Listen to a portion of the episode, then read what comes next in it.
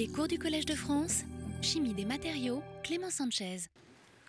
Bien, bon, donc nous allons euh, reprendre ensemble ce- cette seconde leçon, ce second cours. Je vous rappelle que la première leçon, euh, euh, nous avions parcouru ensemble tous les processus, ou une grande partie des processus dits hydrolytiques, qui, via des réactions d'hydrolyse et de condensation, permettent d'obtenir essentiellement des oxydes.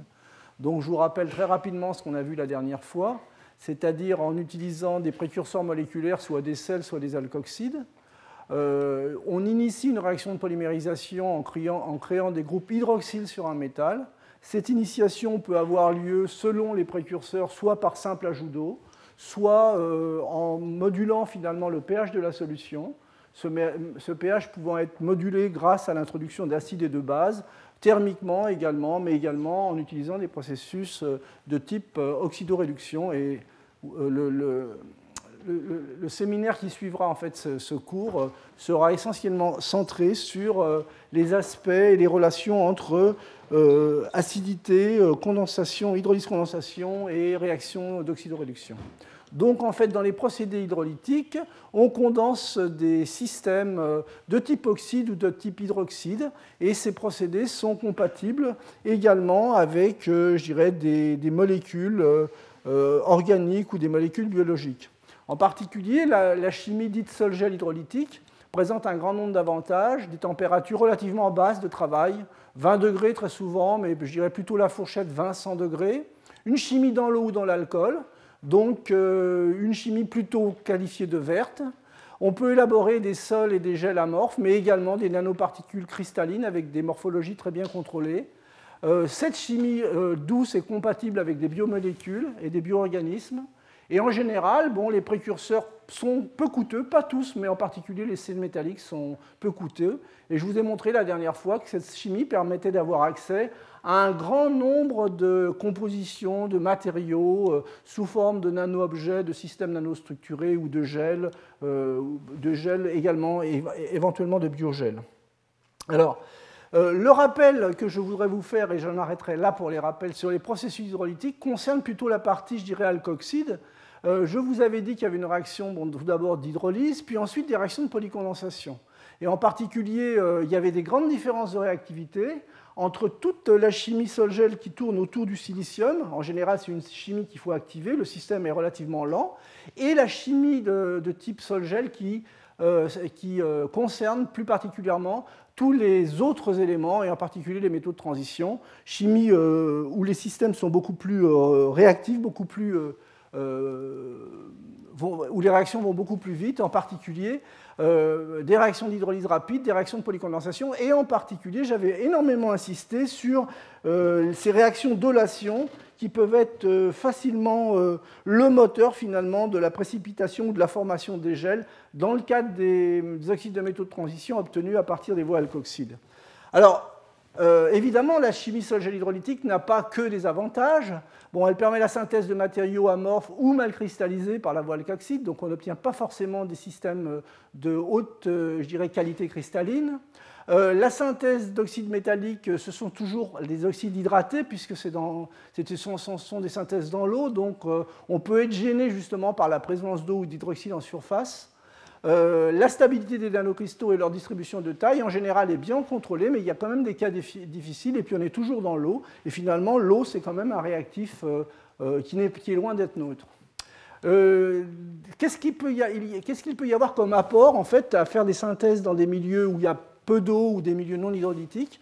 Essentiellement, euh, faciliter le transfert et la synthèse dans des milieux non usuels, qui en général sont des milieux qui sont peu compatibles avec les voies aqueuses, polymères hydrophobes, précurseurs hydrophobes, liquides ioniques, solvants perfluorés, des systèmes comme le CO2 supercritique, ou bien également effectuer des réactions sans solvant. En général, euh, en, voie hydrolytique, il y a une étape de fonctionnalisation organique qui est souvent nécessaire pour accéder finalement à, à ce genre de milieu.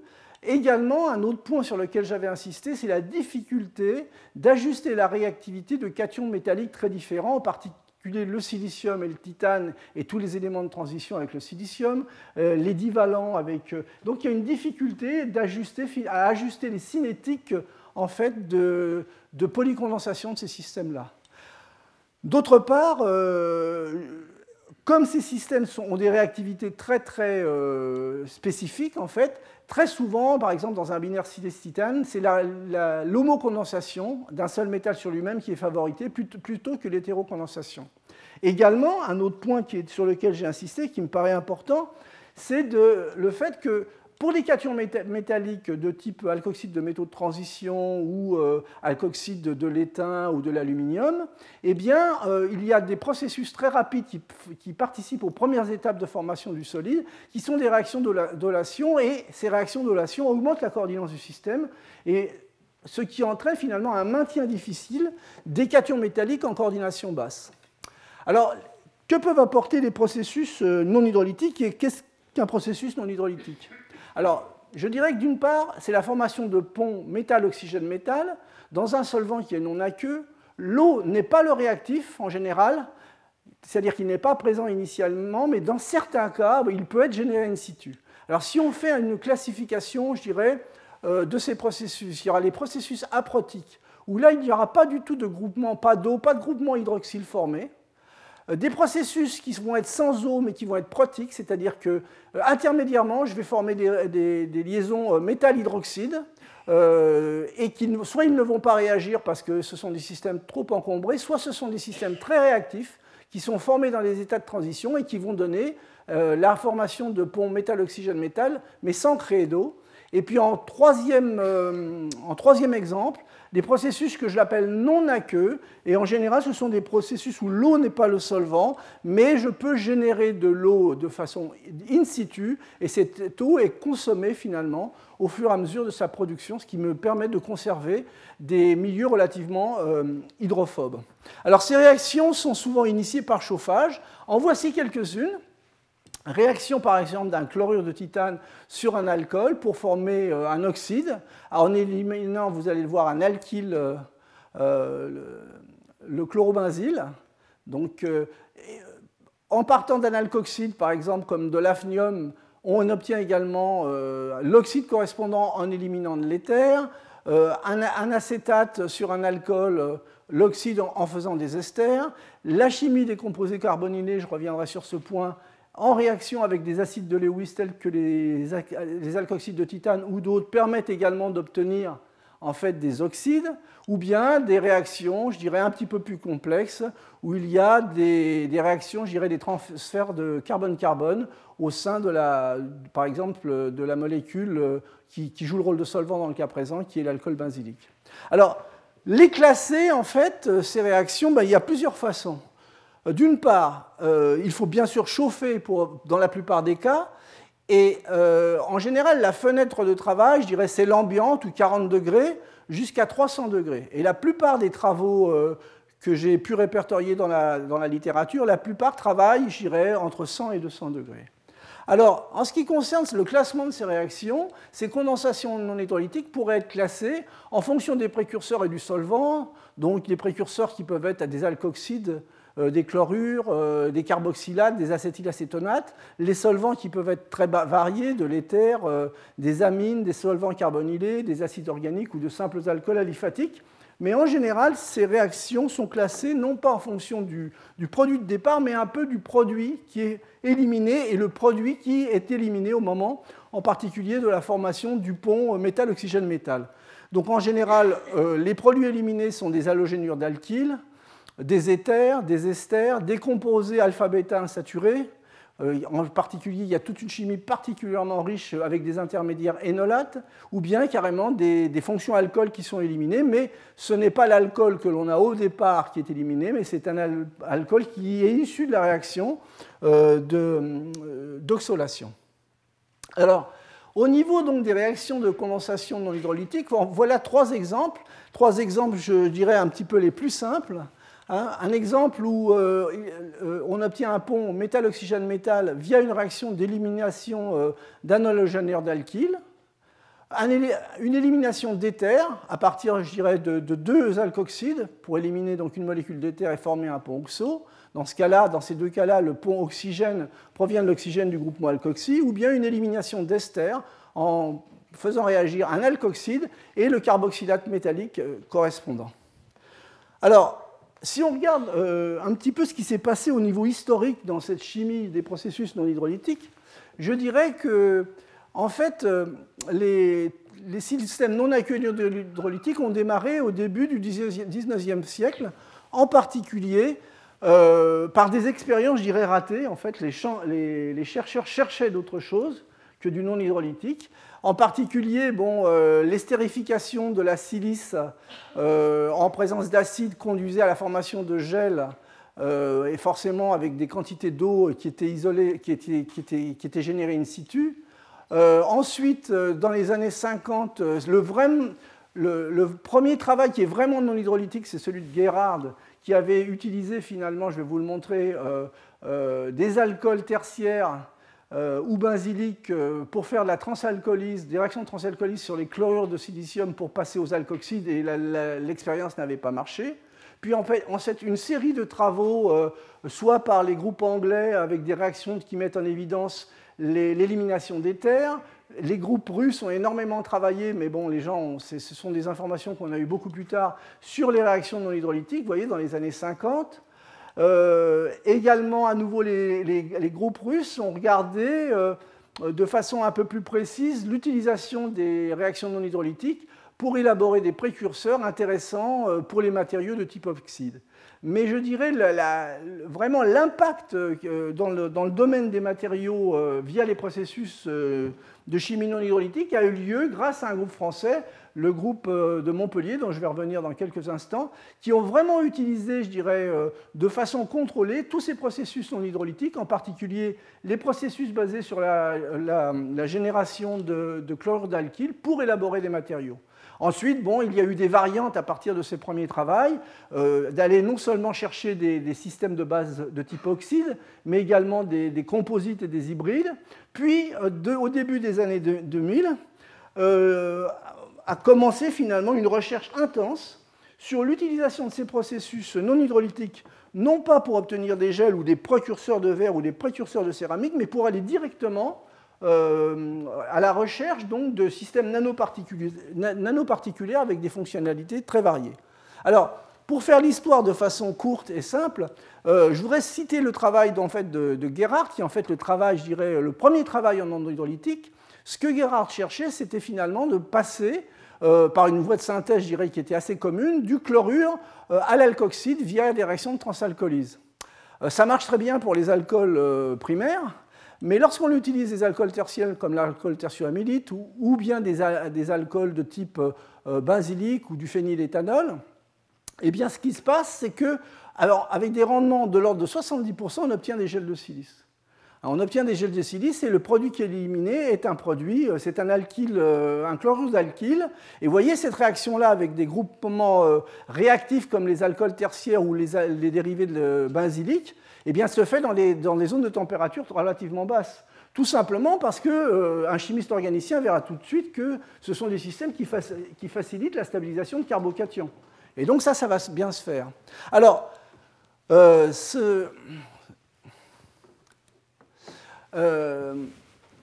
justement, donc, dans les années 92, nos collègues montpelliérains, donc Robert Corius et Hubert Mutin, André Vieux et Dominique Leclerc, ont utilisé finalement euh, euh, cette, expérience qui n'avait pas marché dans le cas de Gerhard pour développer euh, une, chimie des matériaux non hydrolytiques pour obtenir des oxydes.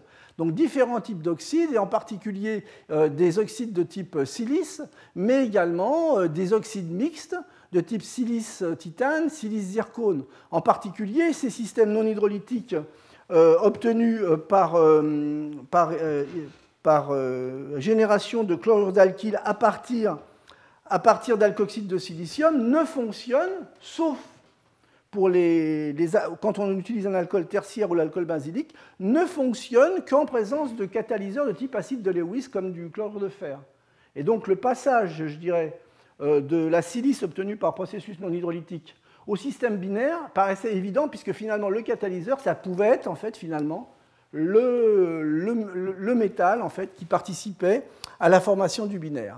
Donc ça, ce sont des années 92. Et quand on regarde de façon un petit peu plus détaillée le mécanisme en fait, de réaction des, alkoxydes sur des chlorures métalliques, eh bien on voit que l'état de transition est le même, que ce soit pour une réaction d'échange, une réaction d'alcoolyse, que pour une réaction de condensation. C'est la formation d'une paire acide-base de Lewis. Dans le cas d'un échange de ligand, vous faites le trajet 1, 3, et vous passez donc euh, au chloroalcoxyde. Dans le cas d'une réaction de condensation avec élimination d'halogénure d'alkyle, vous faites le chemin 1, 2, avec transfert justement de, ce chlorure sur le groupe carboné élimination de RCL. Alors vous comprenez bien pourquoi, finalement, ce sont les systèmes qui facilitent la formation de carbocations qui ont été les premiers mis en évidence. Hein. Alors, en particulier dans cet état de transition, vous voyez que les métaux, je dirais, euh, métal euh, quel qu'il soit et le titane, euh, s'associent et donc génèrent finalement un système qui va être très homogène. En plus, ces deux types de réactions, ce sont des réactions de substitution nucléophile. C'est-à-dire qu'il y a un ligand qui rentre et un qui sort. Et donc forcément, ça veut dire que ce type de réaction va me permettre de conserver des coordinances. Donc si j'ai des coordinances basses au départ, eh bien à l'arrivée, j'aurai des coordinances basses. Alors bon, bah, ce sont ce genre de, méthodologies qui ont été utilisées par nos collègues euh, de Montpellier, donc en utilisant soit des mélanges de chlorure et d'alcoxyde, soit également en utilisant euh, euh, de l'éther comme source d'oxygène, parce que la réaction de l'éther sur des chlorures génère en fait des, des, chloroalcoxydes qui à nouveau réagissent et forment finalement euh, des systèmes de type oxyde après élimination du solvant, en particulier des systèmes binaires. Et ça, ça a ouvert finalement un grand nombre de, possibilités intéressantes, en particulier parce que ces méthodes de synthèse permettent en fait de favoriser l'hétérocondensation. Hein. et donc ça, ça a été clairement mis en, évidence par des méthodes spectrales et par RMN, euh, ce qui veut dire que le système va être beaucoup plus homogène dans un système mixte on va obtenir une homogénéité bien meilleure que par les voies alkoxydes classiques. Et donc, cette hétérocondensation favorisée, qu'est-ce qu'elle va permettre de faire?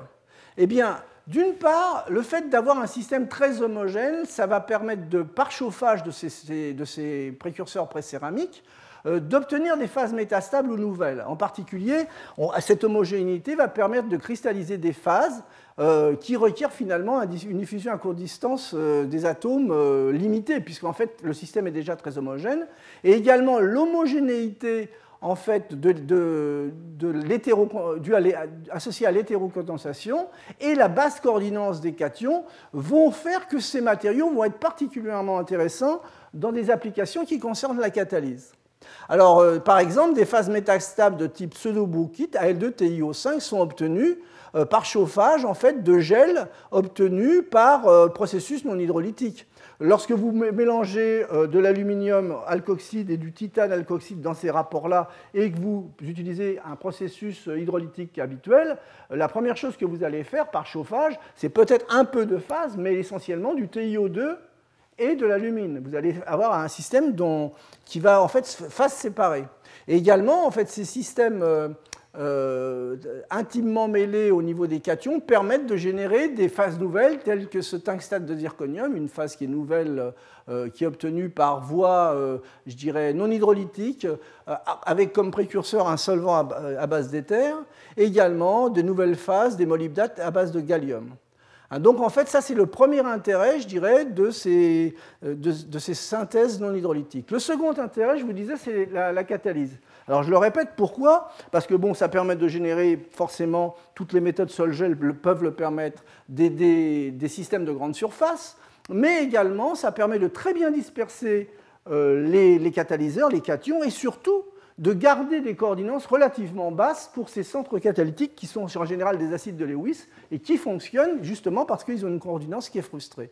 Alors quelques exemples, euh, vous voyez des, mélanges très composites, des oxydes de titane et de vanadium dopés avec du molybdène et du tungstène qui sont utilisés pour l'oxydation totale des, composés organiques volatiles tels que le chlorobenzène ou le benzène. Donc ce sont des systèmes qui sont très, très efficaces pour ce type de réaction. Ça, ce sont les évolutions du taux de conversion du benzène qui a été pris comme modèle à 300 degrés, vous voyez, en fonction du pourcentage de V2O5.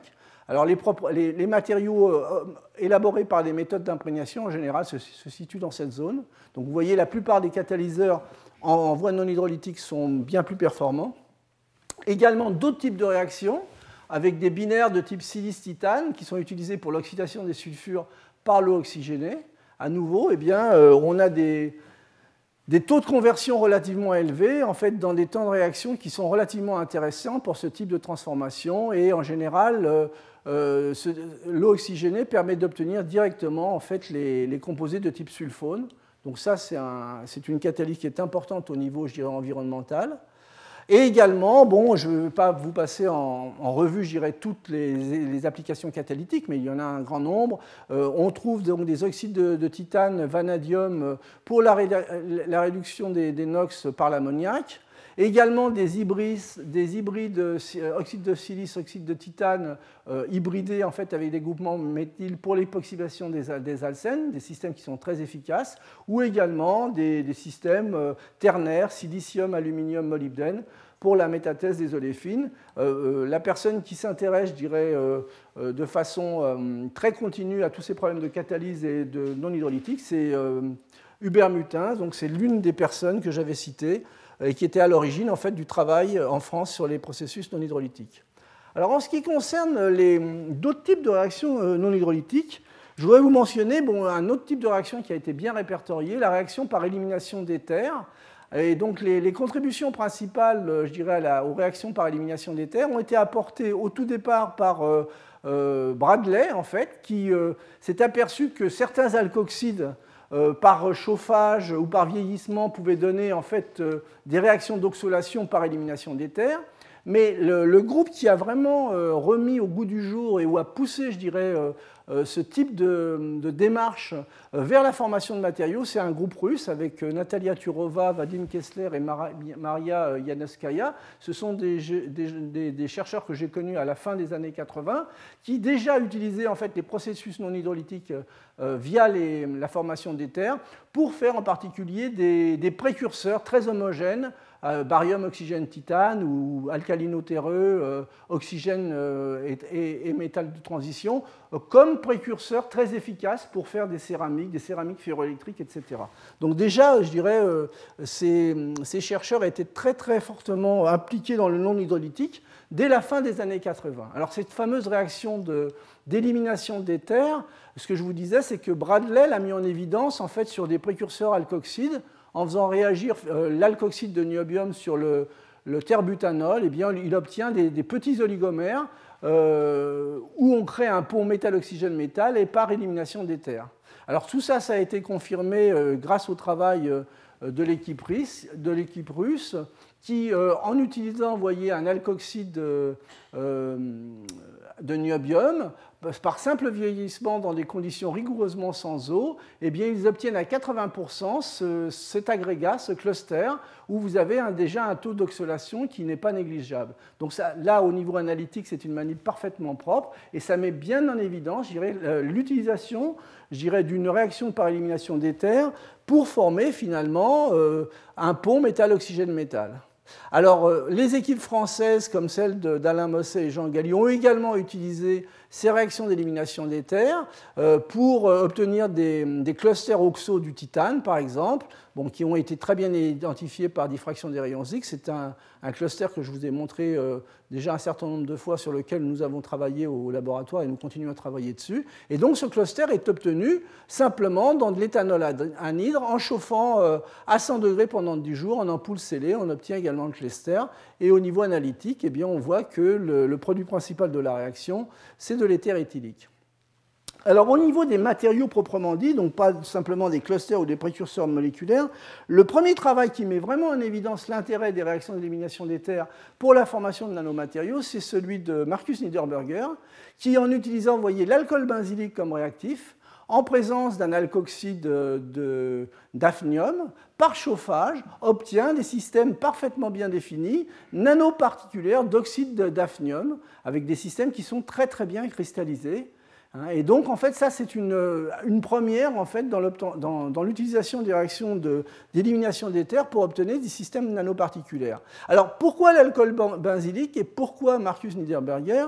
Eh bien, euh, en fait, euh, si on remonte un petit peu dans le temps, en fait, l'intérêt de l'alcool benzylique euh, et, du processus non, hydrolytique a démarré finalement au cours de, son, de son postdoc chez Galen Stuckey aux USA, où ils essayaient d'obtenir des oxydes euh, pas forcément nanocristallin à l'époque, mais en, faisant réagir l'alcool benzylique avec différents types de chlorures pour obtenir voyez, des oxydes de titane qui, dans le cas du titane, cristallisent dès 40 degrés, ou bien des systèmes à base d'oxyde de tungstène ou d'oxyde de vanadium qui, eux, sont amorphes. Donc c'est pendant ce postdoc que le goût du non-hydrolytique est venu à Marcus Niederberger, et en rentrant en fait ensuite en Allemagne, eh bien, il a démarré de façon systématique euh, de nombreuses études dont je vais vous montrer quelques résultats en utilisant tous les dérivés, euh, je dirais, de type euh, alcool benzylique, benzylamine comme solvant pour ce type de réaction. Alors, l'utilisation en fait de, de l'alcool benzylique peut également être faite en présence de différentes sources de métaux, en particulier si on cherche des, des, systèmes multicationiques qui vont donner lieu à des, à des oxydes intéressants pour leurs propriétés ferroélectriques, par exemple. Donc réaction, par exemple, du barium ou du strontium dans l'alcool benzylique en présence de titane. Donc dans ce cas-là, on forme l'anion benzylate, qui va en fait être un anion très réactif qui va arracher, vous voyez, un proton ici, et donc, en fait, vous allez, dans une deuxième étape, l'anion va venir s'additionner sur le carbone carbocationique, pseudo-carbocationique de l'alcool benzylique, et vous allez générer un premier TiOH qui, lui, va condenser de façon euh, immédiate, je dirais, avec les, groupements alkoxy voisins, et en générant, vous voyez, une molécule dans qui a été rallongée, je dirais, de deux carbones via ce type de réaction. Alors donc à nouveau, euh, ces systèmes présentent en fait des nanocristaux avec des qualités de cristallisation euh, très très bonnes. Alors justement, vous avez vu que euh, la chimie en fait des intermédiaires réactionnels, c'est une chimie qui est très proche en fait. Il y a beaucoup d'énolates. Donc c'est un peu intéressant parce que ça permet de coupler en fait la richesse de la chimie organique du carbonyle en fait avec la réactivité des composés benzyliques.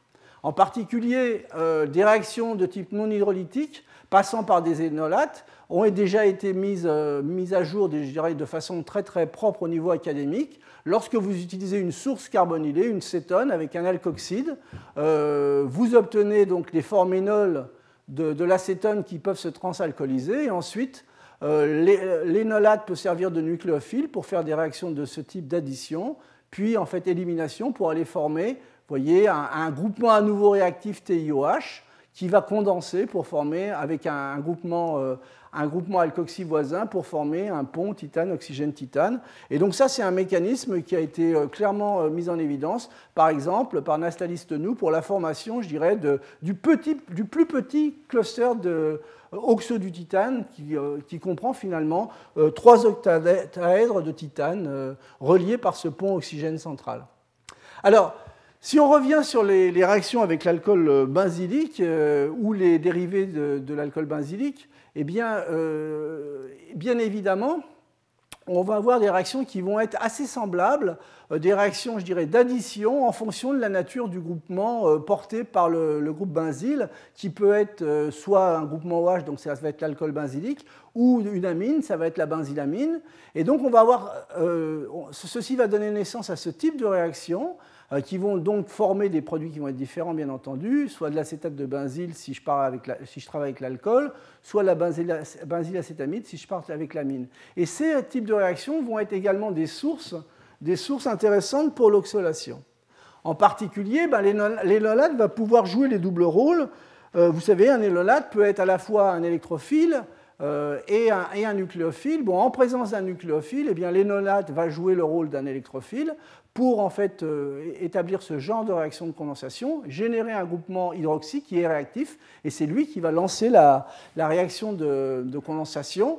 Via ce type de synthèse dans la benzylamine, voyez, eh bien, on peut obtenir en milieu basique des, oxydes très variés, je dirais des oxydes de fer, d'indium, de gadolinium et de zinc, donc des oxydes qui en général préfèrent euh, pour leur formation des milieux plutôt basiques dans ce cas-là. Alors, dans le cadre donc, de, l'alcool benzylique, eh bien, euh, l'alcool benzylique, cette fois-ci, l'énolate formé peut jouer le rôle de nucléophile. Hein. donc, en fait, via la réaction, je dirais, inverse, on fixe l'énolate par transalcolyse et puis vous avez le nucléophile qui réagit sur le, carbone, le pseudo-carbone euh, le pseudocarbone carbocationique du, système benzylique pour générer, vous voyez à nouveau, c'est le même type de mécanisme, pour générer un groupement MOH qui va condenser et former en fait des dérivés de type cétonique, mais pour lesquels on a rallongé la chaîne carbonée. Et donc, en utilisant ce type de, synthèse non hydrolytique, eh bien, on peut obtenir voyez, des systèmes euh, type magnétite colloïdal qui, en général, sont assez difficiles à obtenir à des petites tailles dans les systèmes aqueux. Alors, tous ces composés carbonylés, cétones, aldéhydes, dans l'alcool basylique réagissent en général via leur forme énol ou énolate par une première réaction de transalcolyse. Et en général, en fait, l'énolate joue le rôle d'un nucléophile. Alors euh, justement, Marcus Niederberger a cherché finalement, euh, d'une part, des précurseurs moins coûteux que les alkoxides, et des modes de synthèse, je dirais, dans des temps beaucoup plus raisonnables, c'est-à-dire qu'en général, les temps de synthèse euh, de, chimie non hydrolytique, ce sont des temps qui durent plusieurs heures, voire des fois plusieurs jours, mais c'est souvent plusieurs heures. donc dans sa démarche, il a d'une part cherché des précurseurs peu coûteux, donc des précurseurs à base de, carbonyle, puisqu'il avait vu que cette chimie du carbonyle était particulièrement intéressante, alcool benzylique très réactif, et en particulier, il a associé cette chimie non hydrolytique à des processus de chauffage micro-ondes, et c'est ce qui lui a permis en fait d'obtenir, avec des précurseurs peu coûteux, des temps de synthèse courts, voyez, de l'ordre de 30 secondes à quelques minutes, des nanoparticules variées et parfaitement cristallisées. Et donc, bon, voici quelques exemples donc des oxydes de cobalt, de manganèse, des oxydes de fer, des oxydes de barium. En fait, euh, je dirais, euh, il n'y a pas de, de, vraie limite dans, tous les systèmes euh, de type oxyde via ces voies non hydrolytiques en présence d'alcool benzylique. Des systèmes qui sont très très joliment cristallisés, vous voyez ici du Fe3O4, des systèmes à base d'oxyde d'indium, euh, des, systèmes dopés étain indium qui sont intéressants pour leurs propriétés euh, électroniques, des systèmes à base d'oxyde de niobium, je ne sais pas si on voit bien la photo, mais c'est très très joliment cristallisé normalement.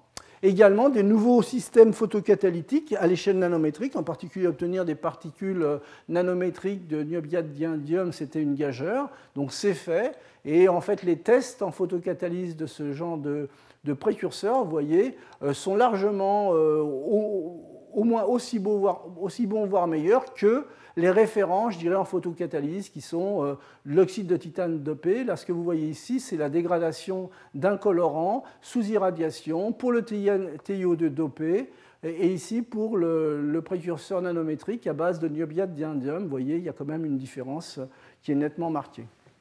Alors, ces réactions, je dirais, dans l'alcool dans benzylique sont très très intéressantes parce que, en fait, euh, le fait de chauffer l'alcool benzylique en présence d'acide de Lewis euh, permet finalement d'ouvrir tout un pan de la chimie organique qui n'existait pas vraiment dans la communauté Solgel. Et en particulier, euh, l'alcoxyde utilisé peut servir de catalyseur, non seulement pour former des ponts euh, oxo, ce que je vous ai montré, mais également pour transformer finalement, pour transformer une partie du, solvant, une partie du réactif in situ et, pour l'utiliser finalement euh, pour élaborer en fait des, matériaux hybrides. Alors en particulier, l'yttrium et le tungstène, euh, par chauffage de l'alcool benzylique dans ce type d'acide de Lewis, on obtient avec un très bon rendement en fait euh, le benzaldéhyde et le toluène. Et puis cette réaction, en fait, c'est une réaction qui met en jeu des transferts d'hydrure. Alors c'est intéressant, euh, en particulier la, synthèse de, de, benzaldéhyde dans le cas des oxydes de tungstène, parce que ça permet de stabiliser en fait des, des, mésocristaux en fait, euh, grâce en fait à l'absorption de, l'organique sur la surface du, cristal en croissance. En particulier, la réaction de, l'alcoxyde de tungstène dans l'alcool benzylique, voyez, à des températures de l'ordre de 80 degrés, permet d'obtenir des oxydes de tungstène très fortement fibreux. Alors quand on regarde, quand on zoome sur ces fibres, quand on regarde à une plus grande échelle, on s'aperçoit que ces fibres sont mésostructurées, elles sont organisées, elles sont formées de plaquettes des plaquettes de, formule W18O49. Et ces plaquettes, en fait, sont juxtaposées, sont collées les unes aux autres euh, par en fait mise en commun d'interactions pi entre les molécules de benzaldéhyde qui sont, euh, euh, qui sont absorbées finalement sur la surface de l'oxyde de tungstène. Alors si l'on utilise en fait des terres rares et que l'on chauffe un petit peu plus haut, eh bien on va plus loin dans la conversion entre l'alcool benzylique et le benzaldéhyde et on va jusqu'à former de l'acide benzoïque. Et ça, c'est ce que l'on fait en général lorsque l'on utilise des terres rares avec des températures, voyez, de l'ordre de 250 degrés. À nouveau, en fait, il y a une réaction par transfert d'hydrure, mais ce que l'on forme dans ce cas-là, c'est un benzoate. Et le benzoate, on sait tous que c'est un très bon complexant des terres rares. Et donc ça permet de développer à nouveau des hybrides et des composites, vous voyez, à, forme lamolaire, à base d'oxyde d'yttrium ou de terres rares. Et en général, bon, ce qui se passe, c'est que vous avez en fait à nouveau des cristaux nanométriques. Et entre ces plans formés euh, d'oxyde d'yttrium ou de terre rare, eh bien, vous avez les, les cations euh, benzoates qui sont en fait fixés en fait, sur les oxydes et qui interagissent via, via, les, via les, interactions pi des deux cycles aromatiques. Donc ça, c'est des vues sur l'oxyde d'yttrium et ça s'obtient avec un très très bon rendement. Voici quelques microscopies électroniques sur d'autres types de terres rares. Donc c'est vraiment un processus général du gadolinium, du néodyme, du samarium, euh, de tous les oxydes d'yttrium dopés avec différents types de terres rares. Et donc à chaque fois, vous avez ces structures, donc ces cristaux qui sont des mésocristaux finalement, ces associations de plaquettes où le benzoate est intercalé entre les plaquettes. Alors quand vous pensez euh, terre rare, forcément, je dirais, le réflexe du chercheur, c'est de dire on va regarder du côté des propriétés optiques. Et alors là, du côté des propriétés optiques, ça a l'air d'être des, matériaux assez intéressants, puisque non seulement les processus non hydrolytiques permettent de générer des oxydes dopés avec un minimum d'hydroxyle et d'eau, et en général, l'hydroxyle et l'eau, c'est une gêne pour la, luminescence des terres rares. Vous avez des processus de relaxation qui diminuent finalement les temps de vie des terres rares. Mais vous avez également un second effet, le fait de faire ces matériaux hybrides avec, en absorbant finalement des groupes aromatiques dans, l'espace interfoliaire, ces systèmes servent d'antenne en fait, et vous avez un système d'amplification de l'émission de la terre rare. Et la plupart des matériaux euh, élaborés par le groupe de Pinan à Niederberger, Niederberger ont des photoluminescences qui sont comparables, je dirais, à celles de luminophores commerciaux. Donc ça ouvre vraiment d'autres possibilités dans le domaine euh, de l'optique des terres rares. Alors où en est-on au jour d'aujourd'hui? Eh bien c'est un petit peu la course en avant dans les processus non hydrolytiques. En particulier, il y a énormément de travaux qui sont faits, euh, je dirais, en Chine, en Corée, au Japon. Et donc vous voyez, la base du processus et de l'étude en général, c'est une réaction par élimination de, chlorure d'alkyle. Donc on mélange un, chlorure de titane, par exemple, dans le cas présent, avec un alkoxide. Donc vous avez bien compris que ce qui va être éliminé, c'est RCl, donc c'est l'alkyle à ces températures-là, mais indépendamment de, ces réactions d'élimination euh, de, chlorure d'alkyle, on rajoute en fait des, ligandes euh, adsorbeurs inhibiteurs, en particulier euh, la plupart des travaux sont basés sur deux types l'utilisation de deux types d'adsorbeurs. Un adsorbeur en général qui n'est pas trop sélectif mais qui va tapisser finalement euh, le, noyau pendant sa croissance et en fait un, acide, l'acide laurique en général, donc un tensioactif qui lui va être plus sélectif de certaines faces. Et donc c'est comme ça qu'on arrive de façon contrôlée, vous voyez, à, orienter finalement le processus de croissance d'un oxyde de titane, obtenant au départ en fait ces octaèdres ronqués qui forment ensuite des balles puis des, formes de diamants et ensuite qui forment, vous voyez, ces espèces de tiges.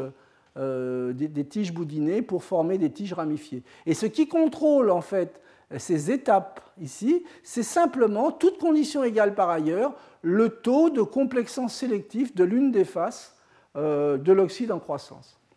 Alors, d'autres types d'oxydes, bien sûr, ça ne s'arrête pas à l'oxyde de titane. Des oxydes de tungstène peuvent être faits par les mêmes procédés. À nouveau, vous voyez acide oléique, oléilamine, toujours le même couple, des températures assez élevées des nanocristaux, je dirais, euh, bien calibrés, bien cristallins. Mais il y a un point qui me paraît important de souligner dans ce genre de démarche, c'est l'aspect procédé. La rampe de montée en température et la trempe derrière est très importante pour pouvoir justement isoler euh, ces systèmes de façon euh, bien calibrée. Et donc il y a un aspect procédé qui n'est pas décrit dans, les, publications et dans les travaux, mais à mon avis, beaucoup de la réussite se joue énormément également dans l'aspect procédé. Alors, en ce moment, je dirais, c'est la grande course, ce que j'appelle la course au nanospinal, et il y a vraiment un grand, grand nombre de, de, travaux dans la littérature qui viennent en grand nombre d'Asie. Vous voyez des systèmes qui sont très, très joliment cristallisés, avec des systèmes multicationiques, euh, sans eau du tout, hein, des, des spinels à base de manganèse ou de cobalt, donc des spinels de fer. Et à nouveau, euh, quand vous regardez le détail de la construction de ces matériaux-là, le couple euh, inhibiteur euh, sélectif, je dirais tapis non sélectif, et le procédé sont des paramètres assez importants dans l'élaboration de ces systèmes. On voit même, je vous disais, le procédé est important, eh bien on voit même justement des études comme celle en fait faites par nos collègues coréens où le procédé finalement d'introduction euh, joue énormément finalement sur la morphologie des matériaux obtenus et sur les phases. En particulier, on trouve un grand nombre de travaux en non hydrolytique. Vous voyez, la réaction d'élimination, ça va être essentiellement une élimination à nouveau de RCL, un système où on alimente un, bain d'oléilamine chaud avec un système à deux pompes, et en fonction des débits des deux pompes, eh bien, on va obtenir soit en fait euh, des phases de type anatase, soit des phases rustiles. Ça, on arrive à le comprendre assez facilement parce que finalement, c'est une façon de gérer la, microacidité du, milieu, en fait, la vitesse. Par contre, on garde pour l'anatase des formes très fortement anisotropes. Et les chimistes des solutions en phase aqueuse savent que l'anatase de façon très très anisotrope, c'est quand même, je dirais, quelque chose de difficile à obtenir. Alors, ces processus non hydrolytiques vont plus loin et je voudrais vous montrer dans, le quart d'heure qui me reste, en particulier l'utilisation de ces processus non hydrolytiques, à la fois bon, pour des compositions un peu particulières, pour réussir en fait à obtenir des hybrides qu'on ne peut pas obtenir par les voies normales, euh, le travail en fait euh, de, de, condensation pour former des oxydes dans des milieux particuliers, et puis également pour finir, je vous montrerai un ou deux procédés astucieux. Alors, des compositions qui sont intéressantes, par exemple, c'est euh, des réactions associées à la formation des verres. En général, les verres euh, sont très difficiles à obtenir sans alcalin. Par des processus non hydrolytiques, voyons, on peut faire réagir un alkoxyde avec euh, cette triméthylcyberazine à des températures, vous voyez, de l'ordre de 60 degrés pour faire la première réaction, puis 600 degrés ensuite pour faire la pré-céramique qui conduira au verre. Et dans ce cas-là, eh on obtient un borosilicate sans, sans aucun alcalin. Donc ça, ça peut présenter, pour certaines applications, ça peut présenter des intérêts. Et dans les intermédiaires, on obtient en fait des systèmes pâteux qui peuvent servir de colle. Donc ça, c'est une voie d'accès euh, qui paraît, euh, je dirais, assez originelle et intéressante. De même, des composés hybrides avec euh, des, molécules organiques à, base de phosphore et d'azote de type polyphosphazène peuvent être, on obtient une très bonne homogénéité, puisqu'en fait, on est dans des milieux organiques. Euh, et donc par réaction à nouveau donc, des alkoxydes correspondants euh, qui permettent, donc, et du chlorure qui permettent de générer via une réaction non hydrolytique, vous voyez, élimination de, du chlorure d'éthyle, euh, des ponts oxo et couplage avec les phosphazènes, ça permet d'obtenir des polymères hybrides de très, de très forte homogénéité. Alors, également, au tout début de l'exposé, je vous ai dit, attention, les phases aqueuses, c'est très bien, ça présente beaucoup d'avantages, mais des fois, c'est difficile parce qu'il faut toujours fonctionnaliser pour euh, pouvoir transférer finalement euh, les objets formés dans des milieux hydrophobes. Alors ça, c'est un travail qui a été fait par euh, Hubert Mutin. Alors l'idée, bon, bah, c'est d'utiliser un processus non hydrolytique, une synthèse à partir d'un chlorure de silicium ou d'un mélange chlorure alkoxyde silice, silice titane dans l'éther isopropylique qui va être la source d'oxygène par chauffage, on va former des chloroalkoxydes et on va obtenir en fait des nanoparticules, soit de silice, soit de, des binaires silice-titane, parfaitement bien calibrés, mais les fonctions alcool formées vont venir s'absorber finalement sur la surface. Donc cette surface va être relativement hydrophobe et donc va être facilement, facilement transférable euh, dans des solvants organiques des solvants organiques qui vont être compatibles avec des polymères, euh, organiques. Et donc, par simple mélange en fait, euh, du sol préparé par une voie non hydrolytique et d'un polymère, eh bien, ça peut permettre d'obtenir une dispersion homogène qui, par dépôt direct, va permettre d'obtenir des films où on a des particules hautement dispersées, en, pratiquement en éliminant, toute l'étape de, de post-fonctionnalisation. Donc ça, c'est un des intérêts des, processus non hydrolytiques.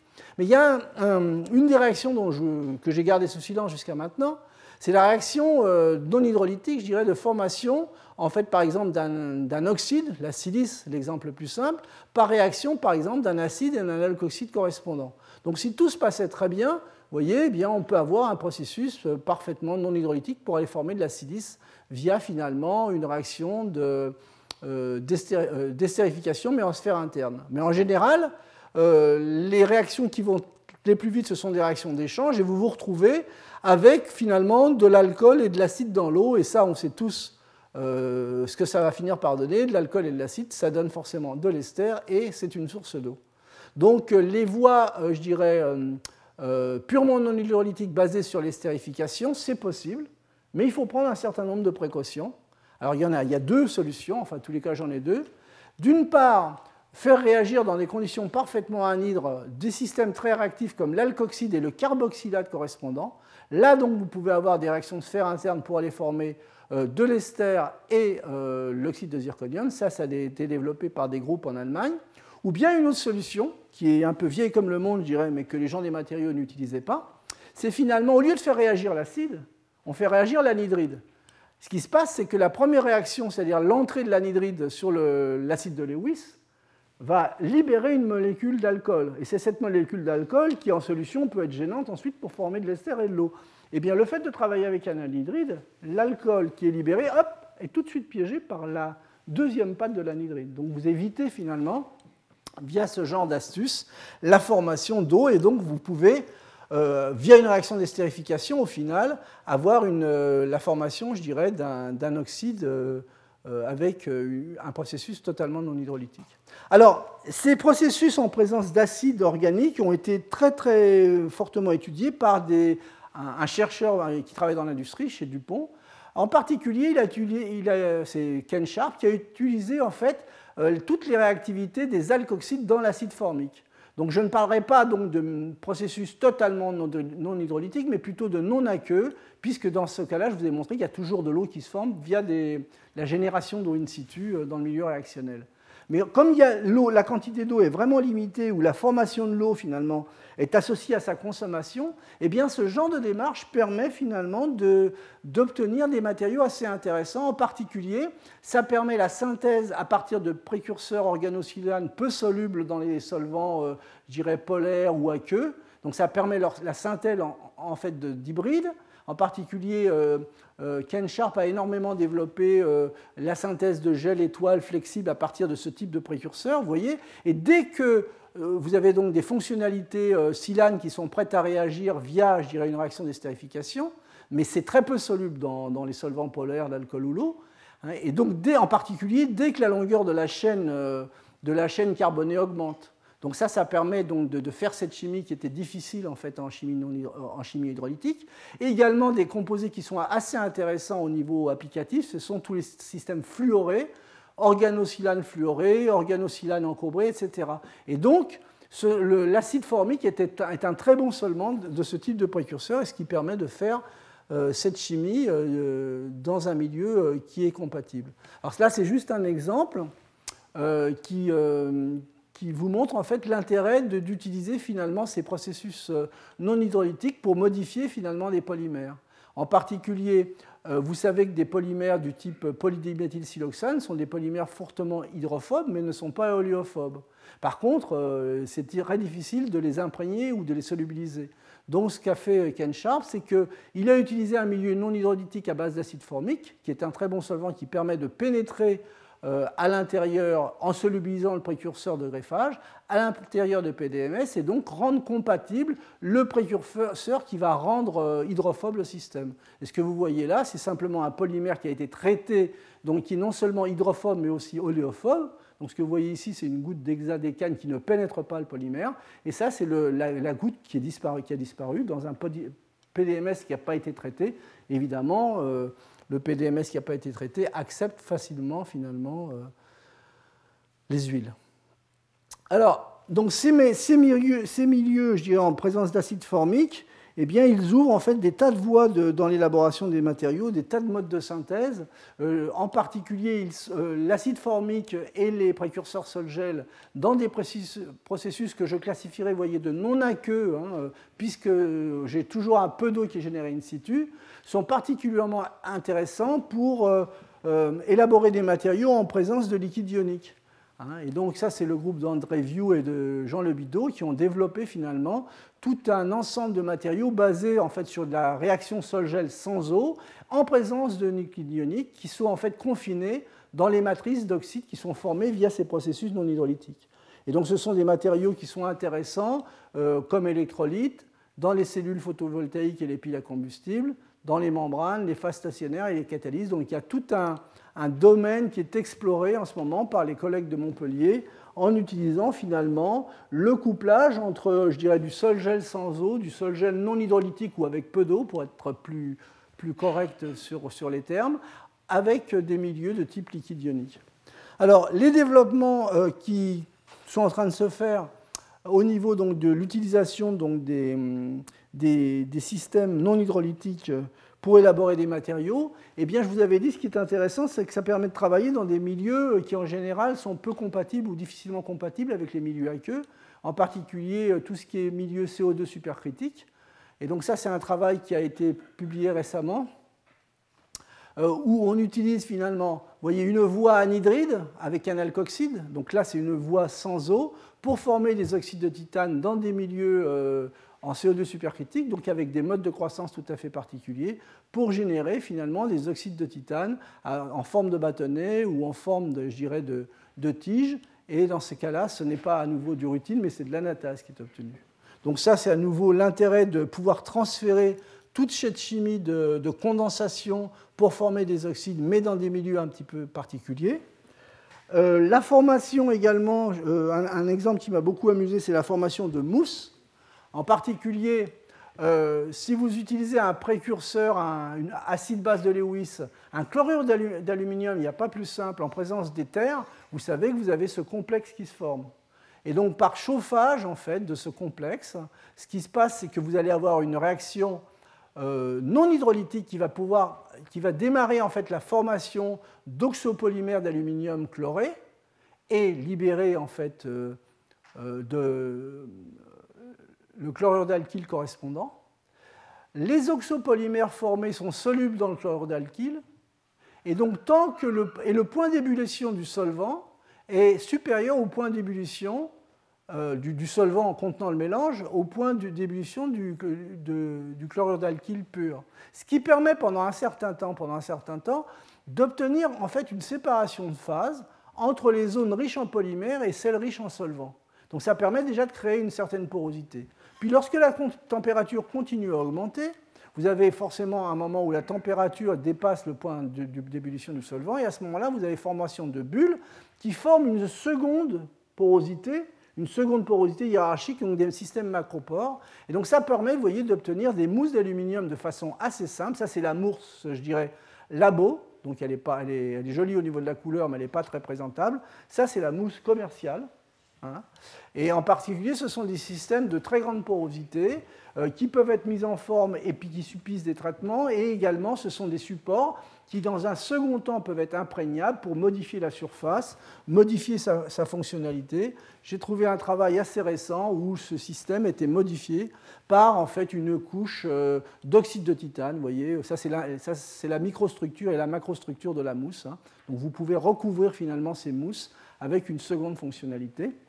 Et j'en arrive donc à la fin de mon exposé en vous montrant un dernier exemple que je dirais les, physiciens, s'il y en a dans la salle, connaissent très bien. C'est ce qu'on appelle l'ALD, Atomic Layer Deposition. Eh bien, l'ALD dans des conditions rigoureuses sans eau, ce n'est ni plus ni moins que des processus à nouveau non hydrolytiques. Hein. ce qu'on utilise en ALD, c'est en fait du chlorure d'aluminium et un chlorure d'alcoxyde, ou ça peut être un chlorure et un, alcoxyde métallique, à des températures, vous voyez, euh, qui sont dans, dans, les 300 degrés.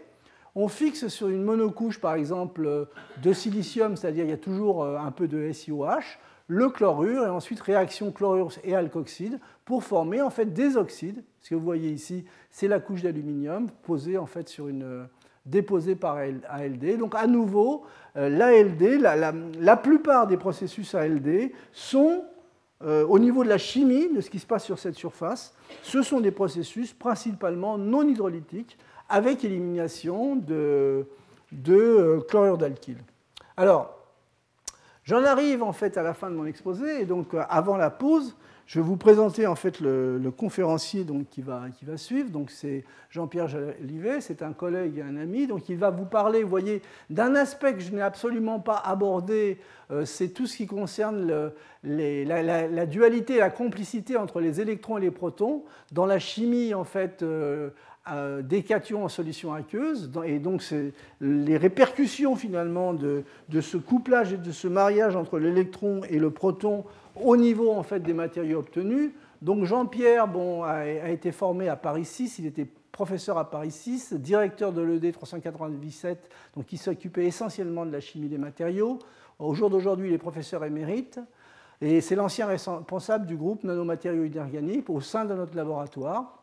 Donc ces thèmes de recherche, depuis, je dirais, que je le connais, donc ça fait un petit moment, ont toujours été centrés sur la synthèse et caractérisation de systèmes nanométriques avec des caractéristiques contrôlées, la structure cristalline, la morphologie, la taille, l'état de dispersion. Le but, en fait, étant d'avoir une, très très bonne euh, maîtrise finalement de tous les outils de synthèse pour ajuster finalement euh, la structure, la nanostructure des matériaux euh, formés à la propriété physique qui est ciblée, et ça, ça peut être très variable en fonction des oxydes, du magnétisme, de la catalyse, etc. etc.